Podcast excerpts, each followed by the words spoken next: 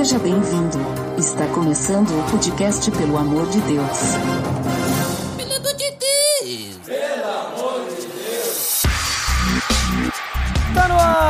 Ar, podcast, pelo amor de Deus. Eu sou Ed The Drummer e hoje vamos voltar pro princípio, né, Maglu? Desde o início, do início do mundo, do início do pecado, do início dessa bagunça toda que a gente conhece hoje. e também junto conosco hoje, para nos ajudar aí no papo, o Didi. E aí, galera, eu sou o Didi e é curioso que a gente vai falar de Gênesis 3,16 e um versículo antes o Salvador havia sido anunciado. Hein? Olha só, e aí como o Didi já adiantou, então hoje nós estamos reunidos para mais um episódio da série 316. E hoje então nós vamos falar sobre o versículo de Gênesis. Tá beleza, Edson. Você está escutando o podcast do site pelamordedeus.org.br e vai ao ar sempre nas sextas-feiras, a cada 21 dias. Inscreva-se no nosso feed para não perder nenhum episódio em pelamordedeus.org.br barra feed barra podcast ou pesquise nas plataformas e agregadores de podcast. Curta nossa fanpage em facebook.com barra oficial PADD. Nos siga no Twitter através do arroba underline PADD e também no Instagram oficial PADD.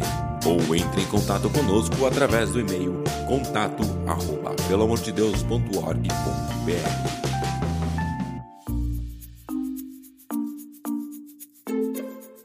Muito bem, pessoal. Então, hoje mais um episódio da série 316. Hoje nós vamos falar sobre o versículo de Gênesis. Por isso, então, como é de costume nessa série, vamos vamos ler o versículo, né? Obviamente, quem é que quer começar aí trazendo o versículo 316 e uma das versões que temos em português aí? Vou ler da NVT. Diz assim: A mulher ele disse: Farei mais intensas as dores de sua gravidez, e com dor você dará à luz. Seu desejo será para o seu marido e ele a dominará. Polêmico. Olha ali, hein? Hoje em dia, um... tu lê aí esse, essa mensagem na lateral da Kombi, né?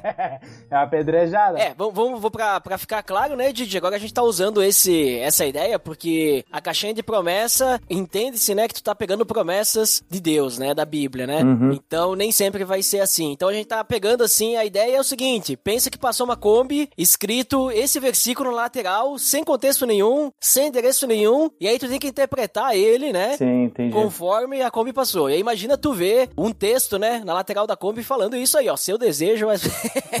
ele vai dominar. É, meio estranho, né? Quem que disse pra mulher, né? Foi o motorista da Kombi, será? Não sei, né? É, pois é, né? O que, que, que esse cara que tá dirigindo aí quer, quer dizer? Plot twist, é uma mulher dirigindo. Vai lá, Didi, lê numa outra versão aí. Sim, eu vou ler. Vou ler na NVI mesmo, que diz o seguinte: A mulher, ele declarou: Multiplicarei grandemente o seu sofrimento na gravidez. Com o sofrimento, você dará à luz filhos. Seu desejo será para o seu marido e ele a dominará. Bem, tanto quanto parecido com a NVT, né? Uhum. É, mas dá uma ênfase ali, né? Grandemente. Tipo, opa, já tá ficando pior o negócio. Outra ênfase que eu vejo na NVI é que ele diz multiplicarei. É. E na NVT ele diz assim, ó, farei mais intensas. Isso Só aí. que, tipo assim, pra mim, multiplicada a ideia, assim, que cada vez vai ser maior, assim, né? E farei mais intenso é algo mais leve, assim, me parece. Hum, pode ser. Até porque a NVT, ela, de certa forma, traz um português mais abrandado, né? Do que essas versões um pouco mais antigas, né? Tá, então se é pra falar de versão antiga, deixa eu ler na Almeida corrigida e fiel, porque essa é fiel, né? Essa é. E corrigida. Hum. E a mulher disse: multiplicarei, olha ali o multiplicarei, ó. A NVI tá certa. multiplicarei grandemente a tua dor e a tua conceição. Oh. Com dor dará à luz filhos, e o teu desejo será para o teu marido, e ele te dominará. Até agora, bem parecido com as outras. Hum, Eu tive que procurar a palavra conceição porque eu não sabia, né? Daí eu descobri que era É, da luz na, na concepção, né? É, olha ali. ó. Eu pesquisei no Google e mostrou o bairro aqui de Bento. Conceição. Vai lá, Magnum, lê mais uma. Vamos lá. Vamos na Almeida, revista atualizada. E a mulher disse: Multiplicarei sobre modo os sofrimentos da tua gravidez. Em meio de dores darás à luz filhos. O teu desejo será para o teu marido e ele te governará. Então, colocou sobremodo ali, mas. acho interessante que a Almeida, revista atualizada, ele sempre tem que mudar alguma coisinha da- das Almeidas mais antigas, e aí não, não pode ser multiplicar grandemente. Não, tem que ser sobremodo, né? Nem se usa É um, é um português meio culto, né? Da revista atualizada, meio. ah. Pedro Álvares Cabral usou essa palavra na carta dele lá. Lê outra aí, Didi. Sim, eu vou ler aqui a mensagem, que não é, vale ressaltar aí que não é uma versão, né? Mas uma paráfrase, é algo já um pouco mais interpretado. E ele vai dizer o seguinte, ó. E ele disse à mulher: Multiplicarei suas dores no parto. Você dará à luz seus filhos em meio a dores. Você vai querer agradar o seu marido, mas ele governará sobre você. Opa! Opa, já mudou ali. Pois é, né? A, a mensagem ela já, ela já traz algo mais, dá um pouquinho mais de luz pro texto, não sei quanta luz, né? É. Mas ele diz ali, né, que o desejo da, da mulher vai querer, é de querer agradar o marido, né? Coisa que as outras versões aí não, não parece que fala muito isso, né? É, as outras versões é tudo desejo é de estar com o marido. E aí ela interpreta de. Ela tira isso, né? Mas, entretanto, o multiplicarei tá ali, ó. É. eu acho que esse cara usa NVI, hein? É. É, né? Não, é, não sei. eu vou ler então pra finalizar aqui, ó. Eu vou ler NTLH, né? A, a Bíblia Jovem.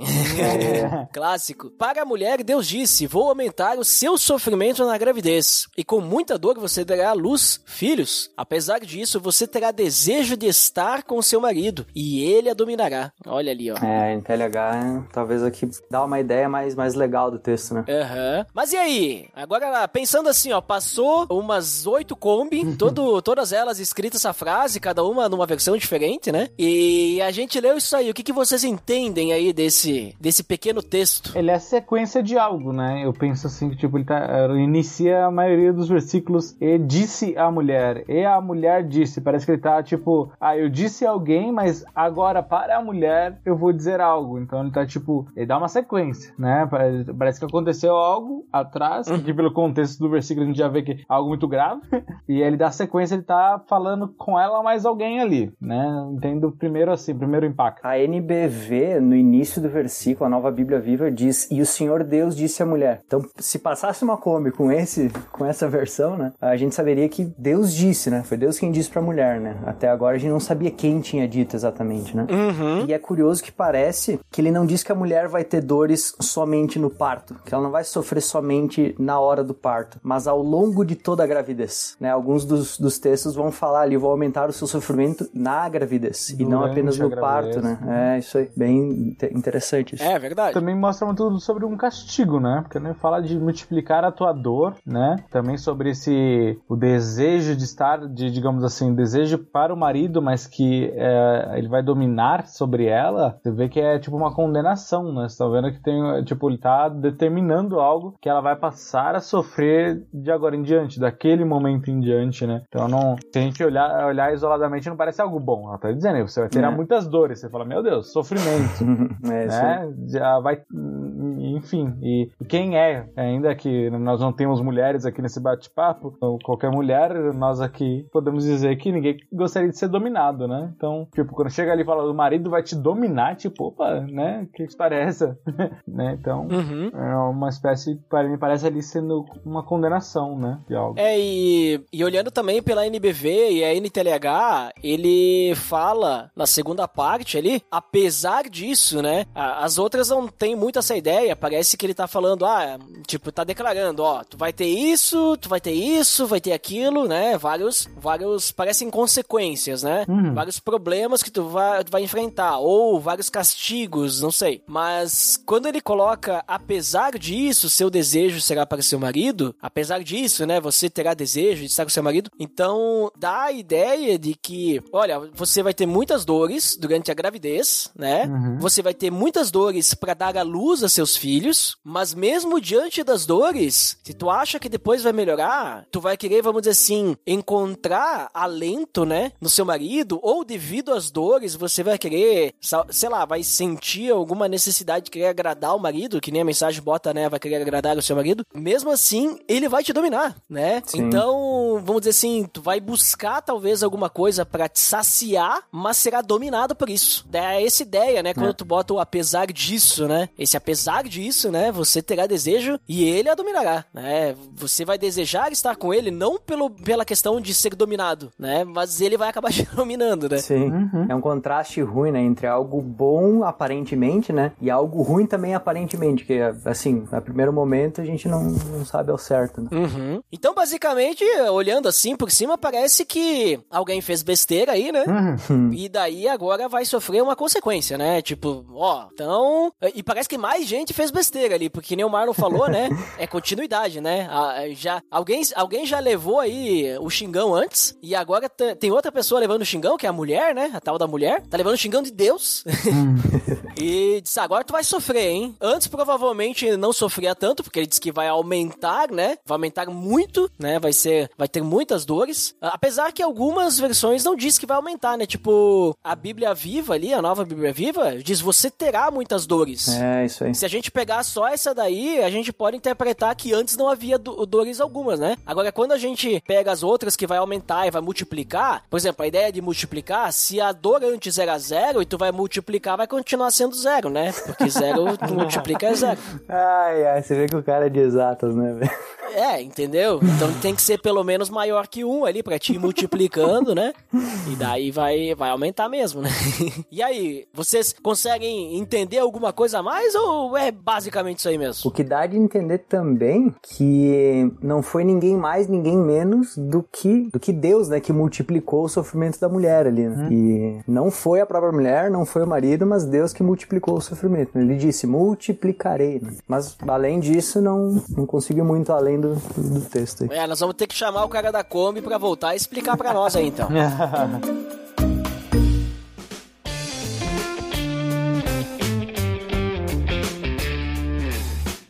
Então, pessoal, chamei o cara da Kombi aí, voltou, e agora ele explicou aí pra nós, então a gente pode dizer pro nosso nobre amigo e ouvinte, né?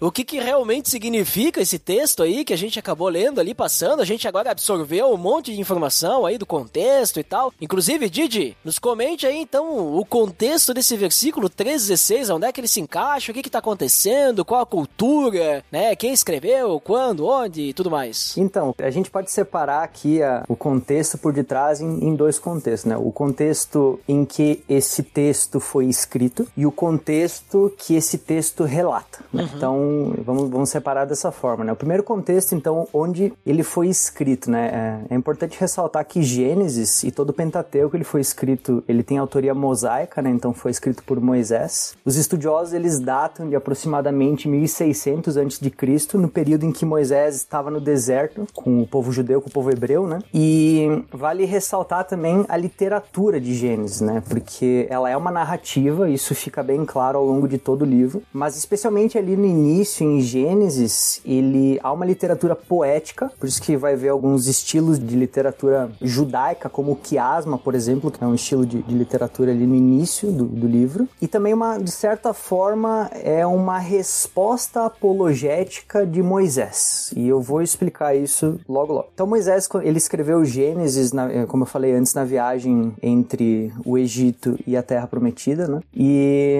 de forma apologética e poética para que os hebreus, eles crescem que Deus é o criador de todas as coisas e Deus é o criador do seu povo, que ele tanto ama. Os hebreus, quando eles, eles saíram do Egito, foram em direção ao deserto, a Terra Prometida, mas aquela frase bem famosa, né? Que eles saíram do Egito, mas o Egito ainda não havia saído deles. Então era necessário tratar da questão cultural e religiosa no coração dos hebreus, de tal forma que Gênesis ele foi escrito com esse teor mais apologético contra, digamos assim, as religiões egípcias da época, que os hebreus já tanto estavam acostumados, né? Porque eles viveram por 400 anos naquele, naquele período de, de escravidão, né? E pelo faraó e pelo, pelo Egito, né? Pelo governo egípcio, que a cultura adentrou no coração deles de tal forma que eles estavam acostumados a- com a religião egípcia, né? Inclusive uma, uma curiosidade que uma das um dos deuses egípcios ele ele supostamente teria surgido da água e da água viriam toda, todas as coisas da vida e etc e tal, né? Nessa, nessa linha religiosa egípcia, né? E aí, se a gente for lá em Gênesis 1, a gente vai ler o seguinte que Moisés escreve, claro, inspirado por Deus, né?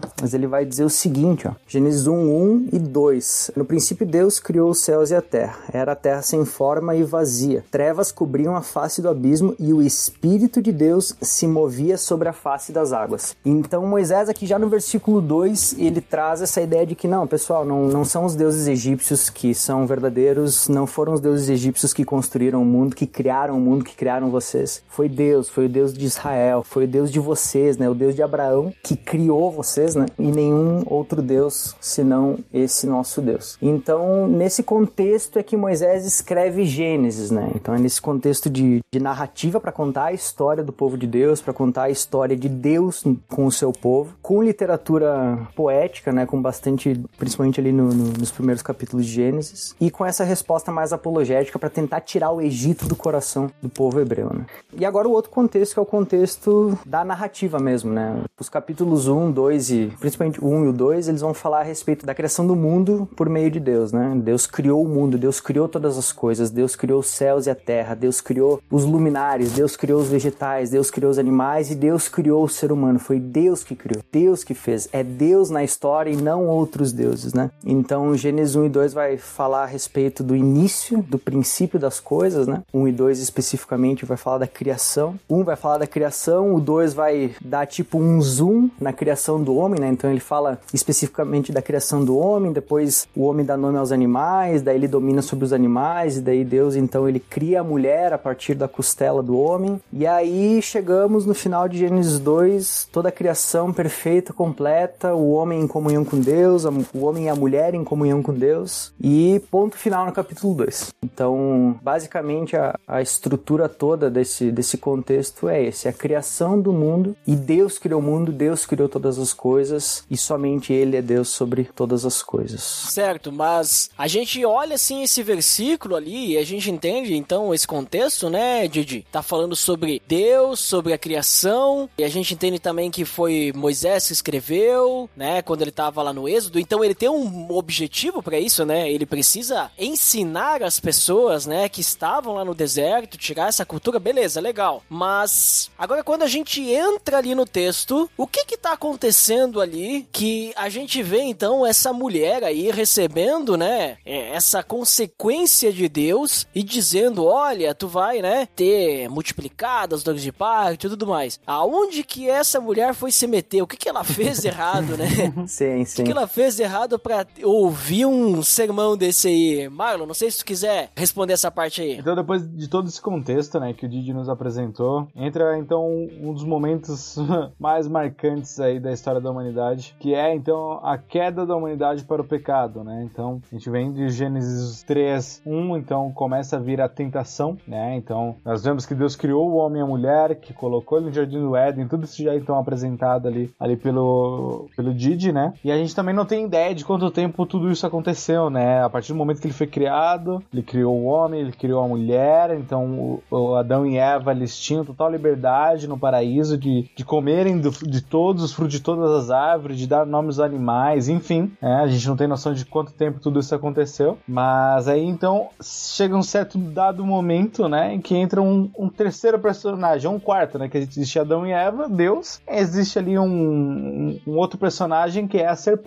né? A serpente na Bíblia ela pode ter diversos significados e na maioria deles sempre direcionando ao próprio Satanás. Apocalipse 12, 9 e Apocalipse 22 fala da antiga serpente, que então se remeteria ao diabo. Então o diabo ele aparece ali nessa história, onde ele passa então a tentar, né, Adão e Eva com a árvore do conhecimento do mal, na qual Deus disse que não poderia então comer daquele fruto. Então a serpente também, além de tudo como uma representação sobre o diabo, ela também sempre teve essa representação de, de astúcia, né, de mal. E ainda com essa sabedoria, Satanás tenta então Adão e Eva, no caso ali especificamente a Eva, justamente utilizando da palavra de uma forma totalmente descontextualizada, dizendo então tipo, ó, se vocês comerem, não vai ter problema nenhum. A Eva ainda responde no início, né? Não, mas Deus disse que se nós comemos então da árvore do, do conhecimento do bem e do mal, nós vamos morrer. Daí a serpente responde: Não, certamente certamente vocês não irão morrer, né? E dali então eles comem, e a Bíblia ainda deixa muito claro ali no, em alguns aspectos de que eles, eles comeram com avidez, com vontade mesmo, né? Eles comeram com a intenção mesmo de, de ser até mesmo semelhante a Deus. Ali começa então aquela arrogância, né? Talvez que a gente sempre fala do pecado, mas o, da origem do pecado original, que então é o diabo, utilizando então de uma mensagem totalmente descontextualizada para justamente tentar Adão e Eva, e eles então achando com o seu coração totalmente já naquele momento voltado a fazer o mal, sentindo a avidez e falar: Não, eu quero fazer isso daqui. Então a Eva então passa, passa não, ela, ela tem a atitude então de comer da, da árvore do bem e do mal, e ela então entrega né, também o fruto para Adão, né, para Adão comer do fruto. Né. Algo que a gente estava comentando aqui nos bastidores de um livro muito interessante que a gente tem com a intenção muito grande de ler, que realmente realça o silêncio de Adão, né? Porque acontece toda essa história da serpente, então chegar até Eva, tentar Eva, Eva ainda vai lá e dá o fruto para Adão e Adão permanece em silêncio, né? Então também mostra aí uma astúcia muito grande, principalmente da serpente, de inverter alguns valores de Deus, de que ele ao invés de como mostra Deus que o homem seria então a cabeça, né, digamos a pessoa que comandaria ali o Éden, ele vai lá justamente ao contrário, ele vai na mulher, ele inverte a ordem, mas ao mesmo tempo não deixa que o homem seja culpado. Enfim, isso aí talvez contextualize um pouquinho mais para frente. Mas o que acontece então? A serpente tenta a mulher, que entrega também o fruto para o homem, e com isso eles desobedecem a Deus, né? A única ordem direta de Deus de que eles não comessem da árvore do bem e do mal, que certamente eles morreriam, eles vão lá e descumprem esse decreto, né? E a partir daquele momento eles se veem nus. Então, há ali uma certa uh, não é uma ilustração, mas existia ali no Éden como se o próprio Deus de alguma forma eles pudessem ouvir o caminhar de Deus, né? E Deus então ele entra então no Éden, vai lá caminhar, que a Bíblia deixa que, que, que Deus habitava ali no meio deles, que realmente ele andava pelo Éden, e a partir daquele momento eles se escondem. Quando eles começam a ouvir Deus andando pelo Éden, eles se escondem, e Deus então questiona, por quê? Onde é que vocês estão? Né? E depois ele questiona, quem disse para vocês que vocês estão nus? E ali, a partir daquele momento, então, entrou o pecado na humanidade. Os dois se veem nus com medo de Deus, né? Então a gente vê a trajetória do pecado original muito semelhante ao nosso pecado hoje também, de certa forma. Então é, é o diabo tentando, é o nosso coração corrupto com a vontade de fazer algo de errado. Após aquilo, o nosso coração se constrange totalmente diante de Deus, porque tipo, meu Deus, né? Estou nu diante de Deus, porque a nudez, ela mais do que tudo quer dizer uma humilhação, né? Estou sujo, estou impuro perante Deus. Deus então questiona eles por que deles estarem escondidos, quem disse que eles estavam nus, e a partir daquele momento, então, Deus decreta, por sua justiça, né, de que ele não poderia conviver com o pecado, decreta, então, a condenação do homem e da mulher pelo pecado, né. Como eu disse, é, justamente pela mulher, justamente ter comido do fruto, Deus não exime a culpa do homem, né, ele deixa muito clara a culpa sobre, sobre Adão, mas também, justamente por ela, né, por, por Eva ter entrado, então, a transgressão, também existem essas dores, e principalmente essa condenação no relacionamento, né? Porque a partir desse momento do, do pecado, então, de, de Eva, é como se Deus condenasse a ela a uma frustração no seu relacionamento natural, né? A partir do momento que ela quisesse se relacionar com um homem, então, a partir daquele momento, ela tem, um, além do parto doloroso, ela tá subordinada ao marido, né? Então, digamos, por mais que a gente possa falar e possa parecer, nossa, meu Deus, né? Feministas não nos ouçam, mas a verdade é que a mulher estar submissa sobre o homem é justamente uma, uma situação que convém do pecado. Por isso que depois, acho que num, num próximo tópico aí, a gente fala sobre a redenção.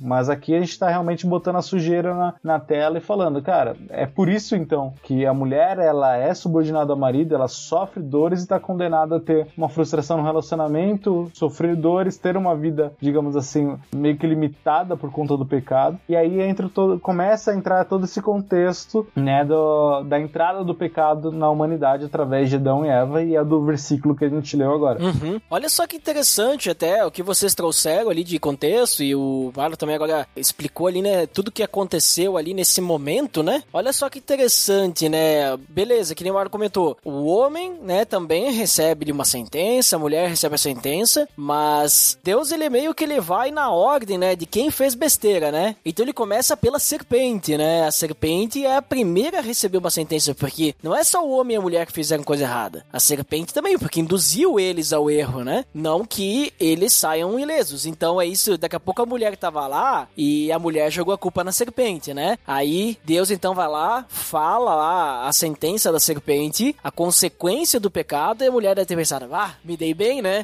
Agora deu tudo certo, joguei a culpa na serpente, tô legal. E aí Deus vira pra mulher e diz: Olha, e pra ti, então, vou multiplicar aí teu sofrimento. E o homem lá quietinho, né? Soviando. E aí, depois Deus vira pro homem também, ó. Tu achou que tu ia escapar também? Então, é é né, que, vamos dizer assim, se um pecou, ele vai sofrer consequência ma- do seu pecado, vai receber a repreensão, né? Agora, se todo mundo pecou junto, todo mundo vai receber a repreensão do pecado, não é? Não é só porque o homem disse que foi mulher a mulher depois disse que foi serpente, então não, então a serpente vai pagar sozinha. Não, todo mundo tem que pagar, porque todo mundo tá em pecado, todo mundo pecou, né? Todo mundo errou. E aí, quando eu olho pra mulher, eu vejo assim que, se a gente comparar, né, com, com o próprio pecado dela, a punição que ela recebe parece que tá muito relacionado. Então Deus ele tira o prazer, né, que ela teve em pegar o fruto, comer do fruto e aquela questão do orgulho também, né, de ela dizer, bom, agora eu vou ser semelhante a Deus, né? Então, ó, o prazer que tu tinha, agora tu vai ter dor nesse lugar, né? E no, e no lugar agora de antes que, vamos dizer assim, tu queria se achar orgulhosa, né, ia ter o poder, agora tu vai ser submissa, né? Ele vai te dominar, né? E essa questão do dominar, eu, eu acho até interessante comentar, né? Que a mesma palavra utilizada ali no hebraico, ela tá lá no versículo 7 do capítulo 4. E lá no versículo 7 do capítulo 4, o contexto é de dominação mesmo, né? Então, às vezes a gente pode pensar, ah, vamos, vamos tentar dar uma, uma, vamos dizer assim, acalmada ali, né? Vamos dar uma passadinha de pano por cima. Não, mas é o contexto, a palavra ali realmente ela tem significado de domínio, né? Então, acho que esse governará aí, acho que a gente não foge muito disso, né? E, Didi, o que que tu entende, então, quando a gente olha pra esse versículo sobre a questão, então, da mulher, sobre essa questão ali que até o Magno, ele deu uma apontada ali, uma iniciada. Qual que é a tua visão ali sobre a questão dessa parte ali de dores, né? Se tu acha que antes realmente tinha dores ou não, ou, ou só aumentou. E também essa questão do marido ali, né? Sobre a questão de governo e tal. Qual que é a tua opinião? Sobre a questão das, das dores ali, confesso que eu não, eu não tenho uma opinião, mas pensando um pouco assim, Gênesis 1 e 2, ele é, digamos assim, ou melhor, Apocalipse lá, final, né, 2021, ele é um paralelo a Gênesis 1 e 2, né? Então, o Éden, né, o paraíso de Gênesis 1 e 2 é o paraíso lá de Apocalipse. A palavra diz que não haverá mais choro, não haverá mais dor, não haverá mais tristeza, não haverá mais essas coisas, né? Então eu entendo que há um paralelo com Gênesis 1 e 2. Então, olhando por esse lado, talvez a mulher antes não teria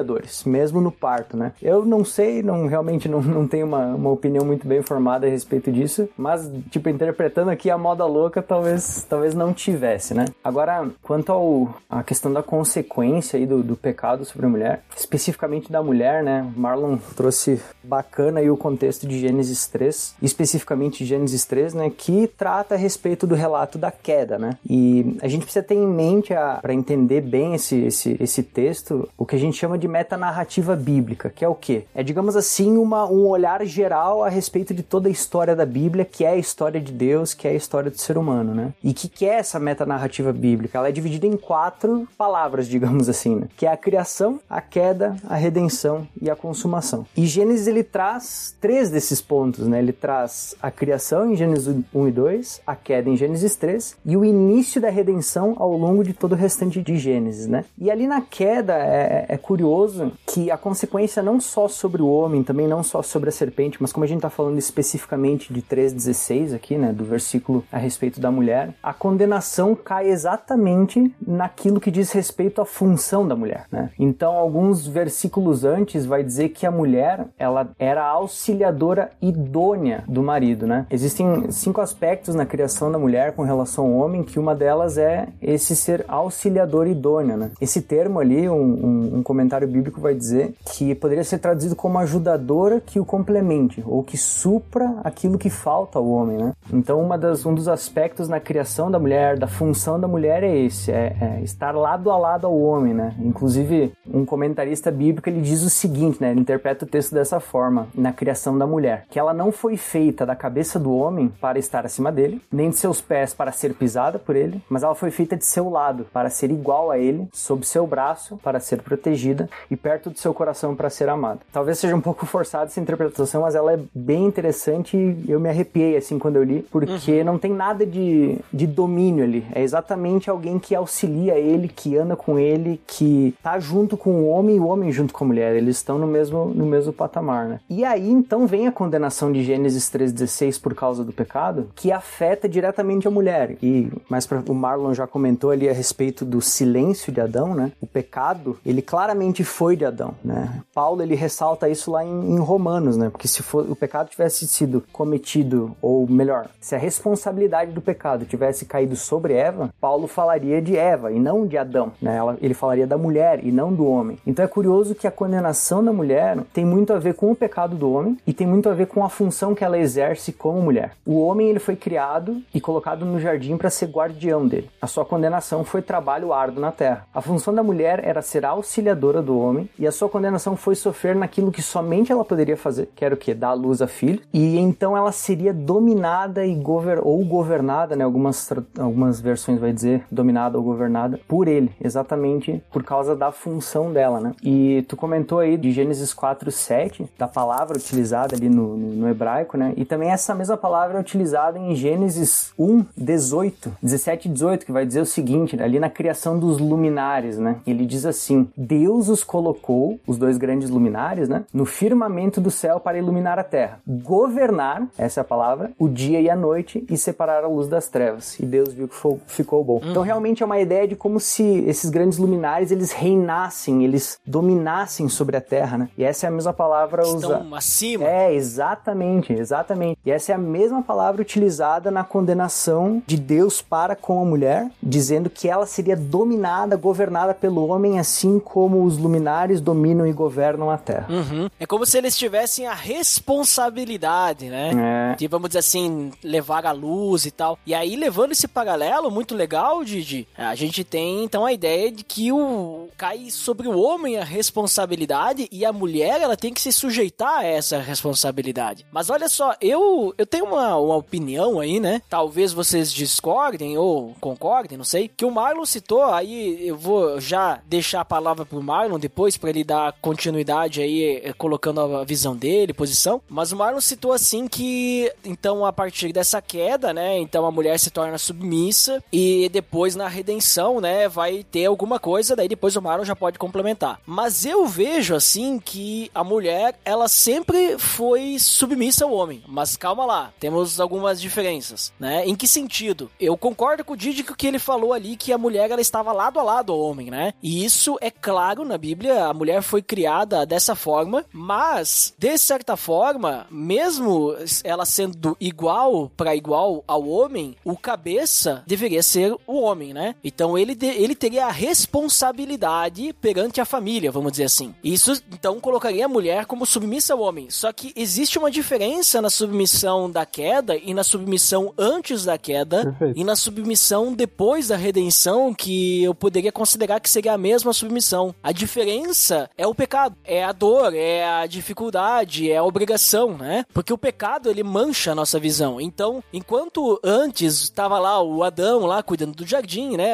Adão, ele não era um jardineiro, mas ele era um paisagista, né? Vamos colocar mais bonito, né? E a Eva lá também como uma paisagista, né? E os dois lá dando nomes aos animais, cuidando do jardim e tudo bonito, um junto com o outro e co-administrando, né? E tudo mais. Quando o Deus vê os dois nus, quem responde primeiro é Adão, né? Porque, vamos dizer assim, eu até vejo assim, Deus olhando para Adão e pedindo para Adão, né? Hum. Tipo dizendo, tá, e aí? O que que deu aí? Né? E não, porque Deus sabia que tudo que tinha acontecido, né? mas não é uma, uma visão machista, mas é uma questão assim, que o homem foi criado, então a mulher foi criada do Adão, para que eles se amassem e eles viviam em paz e harmonia nisso, dessa forma, um cuidando do outro e o Adão, vamos dizer assim, sendo responsável pela mulher e a mulher ajudando Adão nessa responsabilidade. Mas quando vem o pecado, né? Então vem a queda, agora isso vai começar a ser um pouquinho mais difícil. Vai se começar a ser mais difícil porque agora eles não têm mais aquela relação íntima que eles tinham antes, agora existe o pecado ali no meio. Então agora a mulher, ela vai ter o desejo não de ser submissa ao homem, mas ela vai querer ter o desejo de ser a cabeça da família. Uhum. E agora eu vejo é, essa questão ali não é que a gente foca muito no ele vai te governar, ele vai te dominar e tu vai ter desejo, mas eu vejo que esse segundo ponto ali, né, tem o ponto do das dores da gravidez, o ponto das dores de parto, né, esses dois primeiros pontos, né, que eu até vejo que tem uma continuidade, dá uma ideia de continuidade, ou seja, a mulher ela vai sofrer até mesmo depois que a criança nascer, pelo fato de que vai ter que cuidar das, dos filhos e os filhos não vão ser, vamos dizer assim, devido ao pecado, tão obedientes e a gente vê o que aconteceu com os filhos de Eva, né?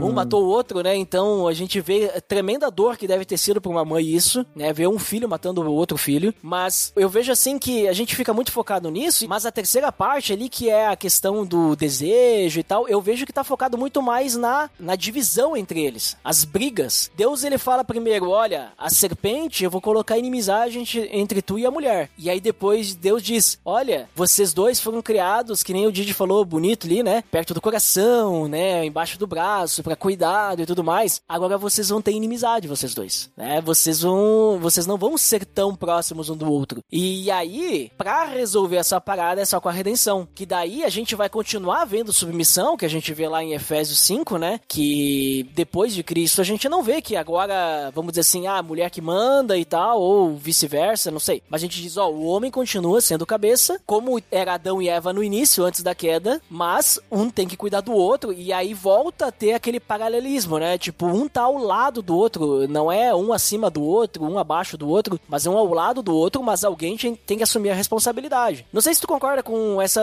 essa ideia aí, Marlon, se tu tem posição diferente, se quiser explicar um pouquinho melhor o que, que é essa redenção ali, que eu só quis dar uma pincelada para deixar pra te falar aí. Na verdade, eu vi uma definição sobre isso muito, muito marcante. É claro que se a gente for falar de submissão, masculinidade, feminilidade aqui, dá um pano na manga pra gente conversar bastante. Talvez um tema Uhum. pra um próximo pra um próximo episódio, mas sintetizando um pouco assim a ideia, né? Uma vez eu vi uma definição muito muito marcante pra mim que dizia assim: o feminismo é um band-aid, o machismo é um câncer, mas falando justamente sobre o pecado, de forma de que a partir do momento que o pecado entra na humanidade, essa forma de castigo, essa forma do- de submissão agressiva por conta do pecado e que justificaria a agressividade do homem contra a mulher em todos os sentidos e aspectos, né? Esse pastor ele dizia que é como se o homem é, inconscientemente dentro dele por conta do pecado ele tem dentro dele a digamos a predisposição de oprimir a mulher justamente pelo pecado. E aí quando ele apresenta a redenção e falando então quando a gente apresenta que o feminismo então ele é digamos um band-aid ele está apresentando o problema está no homem porque o homem justamente por ter o coração corrompido por ter se calado no momento em que deveria ter se falado na hora que a mulher tomou a frente de uma posição que deveria ser a dele. Ele se irrita com a mulher por conta dela ter feito tal coisa com ele. Digamos assim é como se nós filhos de Adão e elas filhos de Eva tivéssemos intrinsecamente esse desejo de fazer mal né? E elas com essa condenação que a gente vê aqui que ela sofreria em seus relacionamentos justamente ali dor de parto sobre a submissão do marido é uma condenação que vem sobre toda uma geração em um contexto social muito grande. Aí ele apresenta então a solução para que exista uma harmonia entre o homem e a mulher, o amor seria prestado, que ele foi criado para amar a mulher, para cuidar dela, só é encontrado em Cristo. Em 1 Pedro 3:7 diz assim, né, falando justamente sobre os maridos. Do mesmo modo, vocês maridos sejam sábios no convívio com suas mulheres e tratem-nas com honra, como parte mais frágil e cordeiras do dom da graça da vida, de forma que não sejam interrompidas suas orações. Então, a solução para o machismo e para a opressão que o homem sobrepõe sobre a mulher num contexto, seja ele religioso ou não, até mesmo social, ele só pode ser solucionado com Cristo. A partir do momento então que a gente é redimido pelo amor e pela cruz de Cristo, em que o pecado então, esse pecado da qual a gente tinha sido condenado por conta do, da Adão e Eva, e o Didi bem disse aqui também sobre o que Paulo fala em Romanos, em que então o pecado entrou na humanidade pela desobediência de um só homem, a redenção também vem pela obediência de um homem, que é Jesus Cristo. Então, a partir do momento que a, a gente é redimido por Cristo, a gente trata as nossas mulheres com honra. Nós tratamos as mulheres como aquela que divide e que tem a graça que também Cristo morreu por elas. E a partir desse momento a gente exerce então o nosso papel inicial que foi desde o início de quê? De proteger, amar, cuidar e tratá-las com honra, como Pedro diz. Então, que eu não falei, dá um pano na manga de um contexto social, de masculinidade, de feminismo, de social muito grande, dá para um próximo episódio. Mas resumindo e sintetizando, seria isso, né? O pecado entrou pelo homem, o homem então oprime a mulher, mas somente em Cristo, redimido e sarado pelo sangue de Cristo, a gente vai conseguir então, como homens, entender que elas são cordeiras da, da mesma graça que a gente, que Cristo veio para acabar com essa maldição e que a gente possa então amar como a gente deveria ter amado desde o início, como Deus planejou desde o início. Então, por isso que o casamento e a forma como nós homens tratamos nossas mulheres são tão, são tão importantes. Por isso que a masculinidade às vezes tem sido um ponto tão forte de ser tocado para justamente relembrarmos desses conceitos, desse, desses princípios que Deus nos traz de, de como homens. De ser homem não é ser agressivo, não é ser um cara extremamente machista sobre as situações, também não é ser totalmente emocional, porque Adão se calou e justamente o pecado tomou a frente porque as mulheres tomaram a frente, mas é através do amor de Cristo que foi que nos redimiu que a gente vai encontrar esse equilíbrio nos relacionamentos, né? Esse relacionamento entre o homem e a mulher é então curado, né? Então, digamos, há é ali a perfeita harmonia. Então, essa redenção é maravilhosa quando a gente começa a entender, né? Quando a gente, eu, como recém-casado, começar a ver isso na prática, né? De ver na prática os dois sentidos, né? Quando há uma desarmonia entre eu e minha esposa, ver que, tipo, muitas vezes eu mesmo oprimo, porque eu também sinto algo, uma raiva de alguns momentos e que justamente ela quer tomar a frente de algumas situações. Então, você começa a olhar e fala, caraca, faz todo sentido. Mas a partir do momento em que nós nos perdoamos e entendemos principalmente que estamos unidos ainda principalmente por Cristo, aí nosso relacionamento ele então há esse amor, há esse carinho e há essa união e essa esse nó que é muito mais forte do que qualquer outra coisa, né? Então essa seria a redenção. Então é aí que é essa diferença, né, da submissão, da partir do momento do pecado e da redenção. Muito bom, Marlon. Vá, muito legal é o que tu comentou ali. E aí eu quero agora pedir pro Didi então, como é que a gente aplica esse versículo diante até do que o Marlon acabou de falar da redenção? A gente vê que através de Cristo, né, graças ao nosso bom Deus e é pela graça ainda, né? Uhum. A gente então, a gente tem essa possibilidade de, vamos dizer assim, fugir dessa consequência. É, não diga fugir, mas a gente voltar àquele relacionamento puro, né, sem pecado e tudo mais. Como é que a gente aplica então isso às nossas vidas? Até porque muito foi comentado aí no nosso papo que a aplicação desse versículo normalmente ela cai sobre esse negócio de machismo, feminismo e tal. E aí, Didi, como é que a gente aplica aí? Pra que, que serve isso? Se a gente for entender todo esse contexto, esse versículo para a nossa vida. É, eu, eu, eu, vejo que, pegando tanto o gancho de tudo que o Marlon falou, quanto ah, os teus comentários aí um, um pouco mais cedo, que existe uma diferença, né, entre a submissão e a autoridade. E hum, também concordo plenamente contigo que o homem, desde o início, ele é o líder da casa, digamos assim, né? E ele tem autoridade, né, na família. Ele é autoridade na família, né? E, e a mulher é submissa ao, ao marido, né? E o Marlon, volta e meia, comenta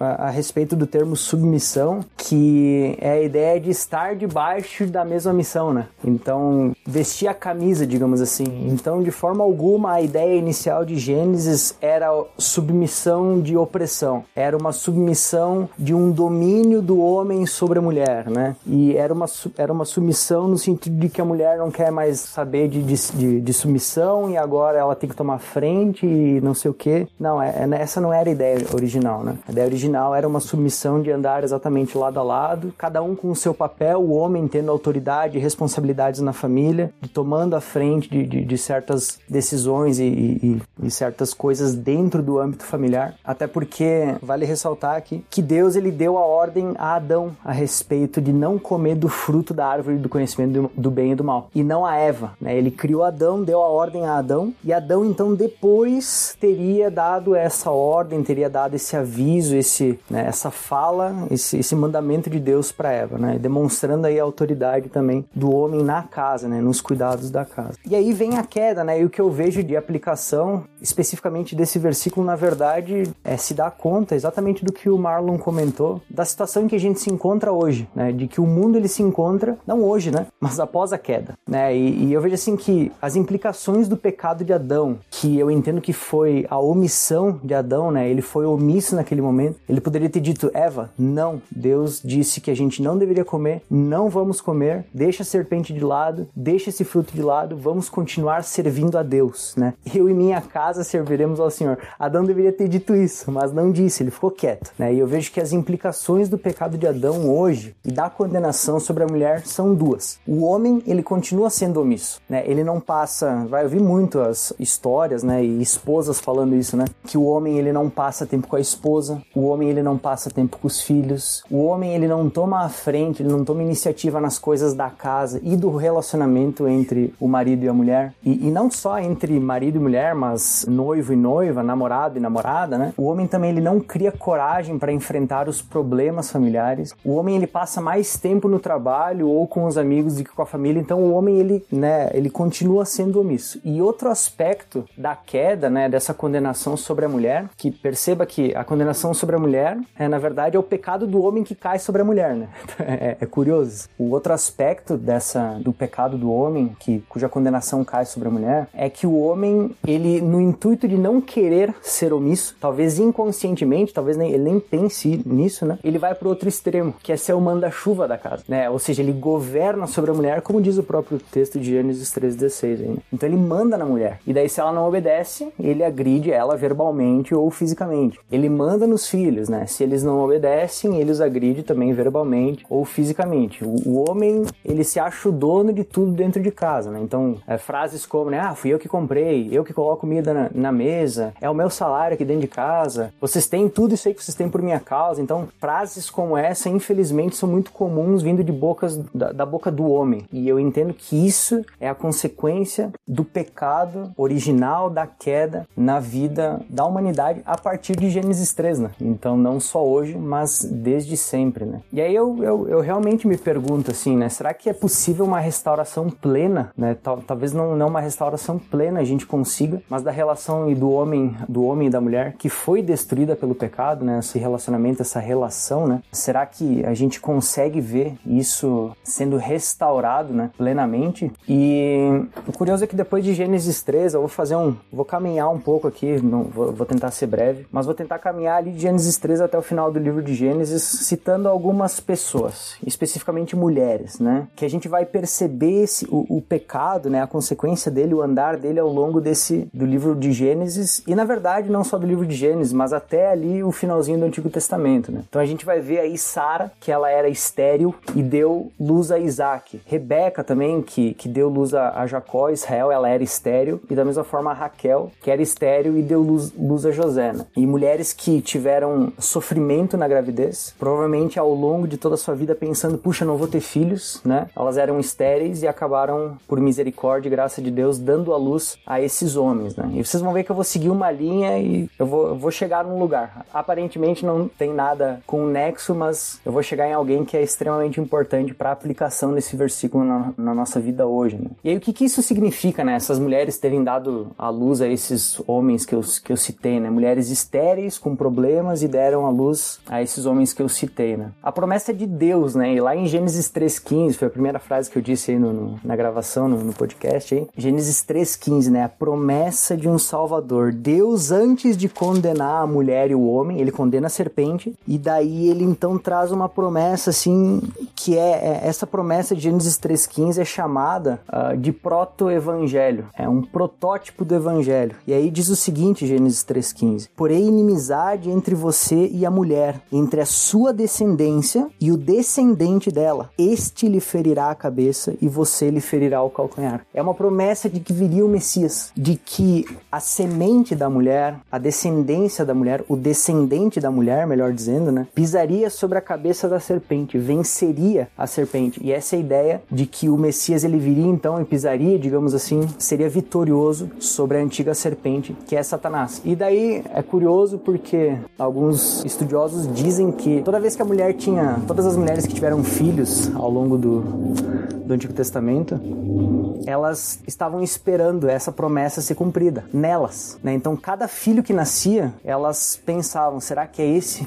Será que é esse? Será que é esse o que vai nos salvar? Será que é esse que vai nos redimir? E aí vem então essas três mulheres que eu já citei, e além delas, a história segue. Vem com Raabe, lá em Josué capítulo 2, uma mulher que não tinha nada a ver com o povo hebreu, né? Que escondeu os, os dois espias do, do povo hebreu em sua casa antes da invasão da Terra Prometida. E essa Raabe, ela foi mãe de Boaz. Boaz se casou com Ruth, e aí tem um livro específico para Ruth aqui na, na, nas escrituras, né? Acontece aí uma história louca com Ruth, Ruth se casa com Boaz, eles geram uma descendência e se tornam a voz de quem? Davi. E aí Davi, numa atitude pecaminosa horrenda, né? Ele tem relações sexuais com a esposa de um soldado, mata ele para cobertar o caso e, né, vive a vida tranquila até que um dia um profeta vem e dá no meio dele, né? E diz: "Ó, oh, Davi, tu pecou, né?" E ele se arrepende. Mas a gente sabe por que eu cheguei em Davi, porque a gente sabe que o Messias, a linhagem do Messias, ele viria de Davi. E aí a partir da linhagem de, de Davi e de tudo que eu falei até aqui, né, a gente chega então em quem? Em Maria, né? Depois, claro, de muito tempo, né, de muitas outras pessoas, de muitas outras gerações, a gente chega em Maria, mãe de quem? Mãe de Jesus Cristo, nosso Senhor. Tá, e por que que eu fiz todo esse, esse contexto,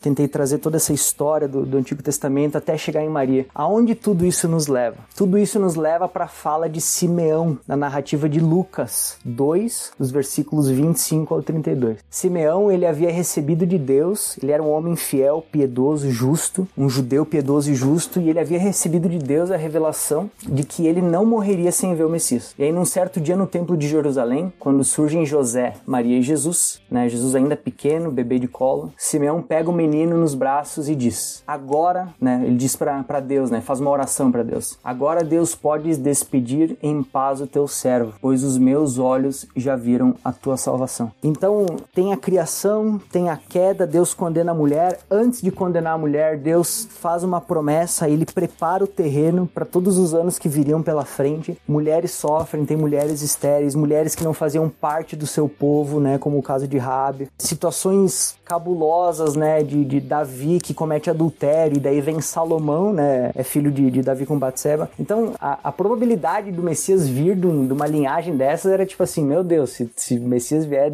de toda essa loucura aí, né, e foi o que aconteceu. E essa é a graça e a misericórdia de Deus demonstrada ao longo de toda a história, né. Então, a gente chega em Jesus Cristo, a gente chega no nosso Senhor Jesus Cristo, aquele que nos redime, aquele que pode então nos levar de volta pro Éden, aquele que pode então nos levar de volta a ter um relacionamento homem e mulher saudável, aonde a submissão já não é mais opressão, aonde autoridade não se confunde com submissão, aonde cada um, o homem e a mulher podem cumprir os seus papéis plenamente, podem cumprir os seus papéis em Cristo, não sem pecado, não sem problemas. Ainda teremos problemas, infelizmente, porque a gente vive, a gente mora, a gente é peregrino num mundo caído, mas como o Marlon falou, né? A gente sabe da possibilidade e a gente se apega a essa possibilidade de se arrepender, de pedir perdão, de ser perdoado e poder viver de acordo com os planos iniciais de Deus para um casamento. Amém. Só complementando ali, quando o Didi pergunta, ah, será que a gente conseguiria ter então um relacionamento restaurado? Cara, eu acho que é muito interessante quando Deus está fazendo a condenação, ele fala sobre a serpente e antes de entrar no homem e na mulher, antes de dar a condenação pro homem e pra mulher, ele já dá ali no proto-evangelho a solução, sabe? Então ali, para mim, ele já aponta. Tipo,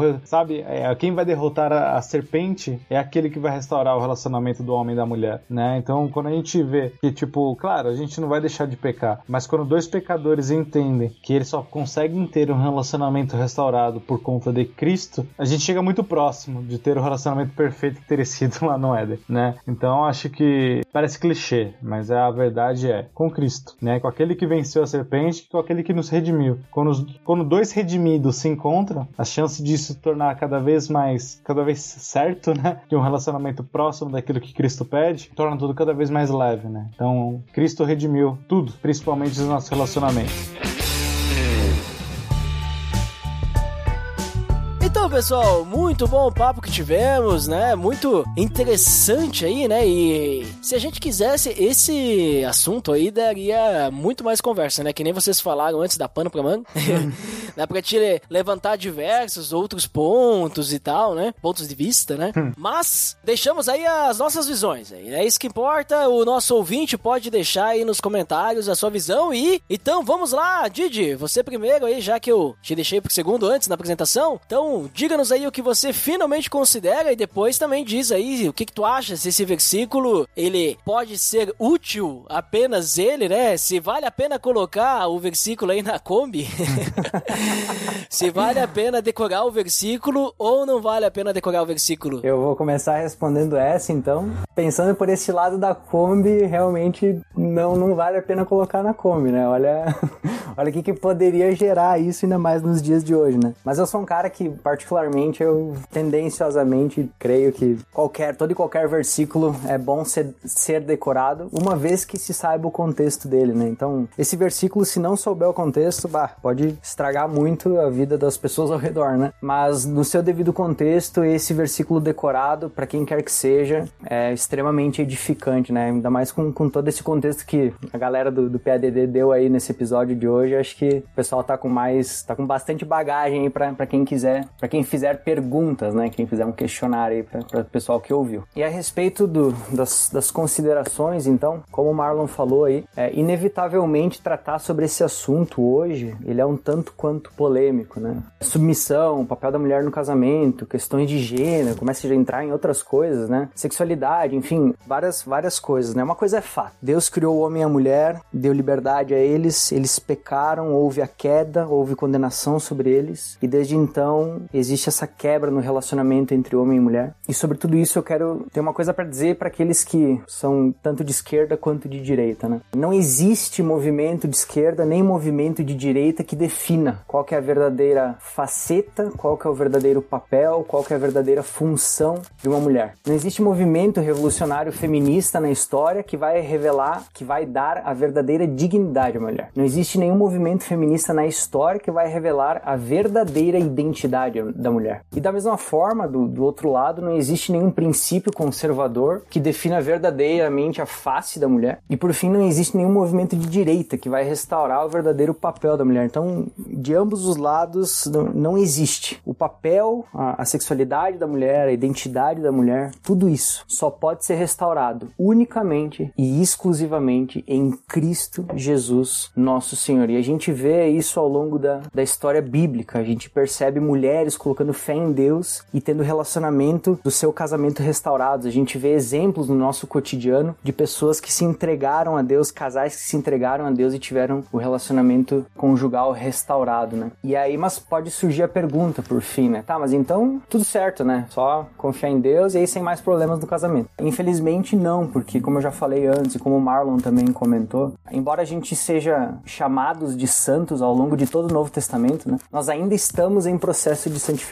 né? O famoso já, mas ainda não. É por isso ainda teremos problemas no relacionamento homem e mulher, né? Ainda teremos problemas dentro dos casamentos. O homem muitas vezes será omisso e manda chuva e a mulher há de sofrer com isso. Mas isso não é o fim. O fim é Cristo e a esperança que ele nos dá por meio da sua palavra. Dito isso, eu deixo aqui o texto de 1 Pedro 3, do versículo 1 ao 6, que vai dizer o seguinte: Do mesmo modo, mulheres, sujeite-se cada uma a seu marido, a fim de que se ele não obedece à palavra de Deus, seja ganho sem palavras pelo procedimento de sua mulher, observando a conduta honesta e respeitosa de vocês. A beleza de vocês não deve estar nos enfeites exteriores, como cabelos trançados e joias de ouro ou roupas finas. Ao contrário, esteja no ser interior, que não perece, beleza demonstrada num espírito dócil e tranquilo, o que é de grande valor para Deus. Pois era assim que também costumavam adornar-se as santas mulheres do passado, que colocavam sua esperança em Deus. Elas se sujeitavam cada uma a seu marido, como Sara que obedecia a Abraão e o chamava Senhor. Dela vocês serão filhas se praticarem o bem e não derem lugar ao medo. Amém. Muito obrigado aí, Gigi, pelo seu tempo aí, pela sua sabedoria, sapiência tunada aí. E agora, Marlon, também deixa aí o que você finalmente considera e lembre-se, né, de comentar comentar se tu acha que o versículo é bom pra decorar ou ele precisa de contexto e aí não não vale a pena. O que é semelhante ao Didi, né? Esse versículo por si só, eu acredito que ele também necessite de contexto, né? Porque ele pode ser mal interpretado e também e já foi muito mal interpretado, né? No, no, nos períodos de igreja e que pode ser usado justamente para oprimir mulheres, né? Então, eu acredito que tem que entender o contexto, né? Tipo, eu concordo com o Didi que posicionamentos políticos não redimem a situação de, de um casal pecador, mas também acredito que causas sociais estão na soberania de Deus, ele age ali também, ele age na natureza, ele age na, na sua soberania em todas as causas, né? Para que, claro, não que esse mundo seja o perfeito lugar, mas existem conquistas de que de alguma forma nos fizeram refletir, né? Estamos cá nós em 2020, né? 2020 depois de Cristo, tendo que falar o que quer ser masculino, o que quer ser feminino, né? Também porque muito tem sido questionado na sociedade, igreja precisa se levantar. Que nem a gente tá do livro que eu, que eu estou lendo, que a gente comentou aqui nos bastidores, O Silêncio de Adão, né? Tudo isso aconteceu por conta de uma omissão, né? Então o que eu tenho mais aprendido com esse momento e com tudo isso que tem acontecido e sobre esse versículo em específico é que nós não nos calemos, sabe? A gente não tenha medo de falar sobre diversas situações das nossas vidas, né? Porque o homem ele tem que saber lidar, né? Principalmente o homem tem que saber lidar com as frustrações da vida, tem que saber com as dificuldades da vida, tem que saber, sabe, enfrentar as coisas da vida com o peito aberto, sabendo responder e conseguindo se posicionar de alguma forma, pois o silêncio tem nos causado muito mal, seja para a igreja, seja para a sociedade, seja nos casamentos. Então nós estamos aqui falando sobre o assunto que na verdade se aborda por conta desse versículo e que é então importante a gente falar. É importante a gente também falar sobre isso com nossos amigos, com a nossa família, com a nossa igreja principalmente, de muitos casais e amigos que nós temos, e falar sobre masculinidade, sobre a feminilidade, sabe? Não nos calarmos diante de injustiça, diante de agressões, diante de relacionamentos não bíblicos, sabe? Nós, como cristãos, somos aqueles que se levantam contra todo tipo de injustiça, e se essa injustiça chega até a gente, algo tem que ser feito, né? Então eu acredito que Cristo nos redimiu não somente para a gente ter relacionamentos mais saudáveis, mas também para ser luz no mundo, né? Então que essa redenção que ele fez em nós, em nossas vidas e das pessoas e das mulheres que nos cercam, também tem que chegar de alguma maneira no mundo. Então, e quando eu falo de, de, de se posicionar, não digo de escrever textão na internet, graças a Deus eu passei dessa fase já, mas é entender que Deus traz à tona e à luz algumas situações ao nosso redor mesmo, seja na nossa comunidade, no nosso bairro, na nossa família, e ali sim, que é um, um dos nossos principais campos missionários, se posicionar, né? E ali a gente saber quem é o lugar do homem, o lugar da mulher, quem é Cristo principalmente, e o que ele fez para que a gente pudesse nos relacionar novamente. Então, essas são as considerações finais. Então, que a gente não se cale, principalmente como homens, e que a gente fale, que a gente se posicione, e que a gente principalmente se entregue a Cristo, homens e mulheres. Muito bom, Magno. Muito obrigado também aí por estar conosco aí conversando. E eu vou fazer que nem vocês. Eu vou primeiro falar do versículo também, depois eu considero, finalmente. Mas para mim, eu diria que ele não é um versículo bom para decorar, porque sozinho, sim, eu vou chegar para vocês, olha, porque a Bíblia fala, né, que Deus, né, vai aumentar as dores da mulher e tem que ser submissa. Tipo assim, pra que que eu vou usar isso aí, sabe? Que, claro, a gente sabe que pode usar, mas ele sozinho, sozinho, ele vai criar muita dúvida, né, mais dúvida do que é, vai ajudar. Se fosse para decorar sozinho, eu pegaria o anterior, que nem o Didi falou no início, né, o 15, né, que pelo menos gera aí um, um papo aí, né, que tem a inimizade entre mulheres, né, que a gente chama de proto-evangelho, né, a gente diz, ó, tá Cristo aí prometido já ali, né, aí tu consegue explicar o que que significa. Mas agora esse 16 aí vai dar mais problema do que ajudar, né. Se fosse decorar todo o capítulo 3, aí sim, que daí tu não precisa explicar nada, tá ali o contexto, né, já tem ali o motivo e tudo mais, aí tu já dá uma amenizada, né, mas agora sozinho, eu, pra mim, pra mim, esse aí eu, eu não, não, não guardaria na minha carteira, não. e nem colocaria na minha Kombi. Mas sobre esse tema aí, sobre esse assunto, sobre essa questão aí, né, que a gente conversou hoje das consequências, né? Acho que o, o principal foco aí desse versículo é, é, a consequência, né? A consequência de que se a gente fizer alguma coisa errada para Deus, a gente vai sofrer consequência, né? E essa consequência é muito ruim, né? Até por esse ponto aí que a gente compartilhou da, da mulher, né? Essa, esse, esse problema, esse conflito, né? Com o homem, pô, antes eles estavam tudo certo, por causa do pecado agora vai ter dores, né? Por causa do pecado agora ela vai ter esses conflitos, né? De quem que se submete a quem, quem tá acima de quem, né? E aí acaba, por causa do pecado, acaba criando coisas ainda piores, que nem o Digi comentou, né? Daí esse, essa ideia de submissão acaba virando autoritarismo, agressão, né? É, física, verbal. Então, tu vê como é que complica tudo, né? A consequência do nosso pecado, ela é catastrófica, né? É, tanto é que a Bíblia fala, né? O pecado leva à morte, né? Então, a gente nunca pode pensar que a desobediência a Deus vai ser algo, ah, tudo bem, né? Porque Jesus morreu por mim, então tudo bem. Não, a morte de Cristo já é uma consequência é, totalmente exagerada, vamos dizer assim, talvez, né? Diante do nosso pecado, a mentira que eu contei, Cristo pagou na cruz por essa mentira, né? Então a gente precisaria começar a levar isso em consideração. E eu acho que esse texto ali, as pessoas muitas vezes querem ficar achando, né, levando em consideração essas questões para dizer que a Bíblia é machista, não sei o que, mas esquece que o real contexto ali, o real conceito, de, principalmente o capítulo 3, é demonstrar as consequências, né, dos nossos atos, mas que Deus, em seu amor, né, que nem o Didi comentou lá no início, ele já preparou o escape, né? Uhum. Ele já preparou a redenção que o Marlon comentou ali em Cristo e tudo mais, né? Então, eu tiro, eu para mim desse 316, né, eu tiro essa conclusão aí para minha consideração final. Mas é isso, né, pessoal? Muito legal o papo e agradecemos a você que escutou até aqui e até o próximo episódio, então, até mais. Até mais.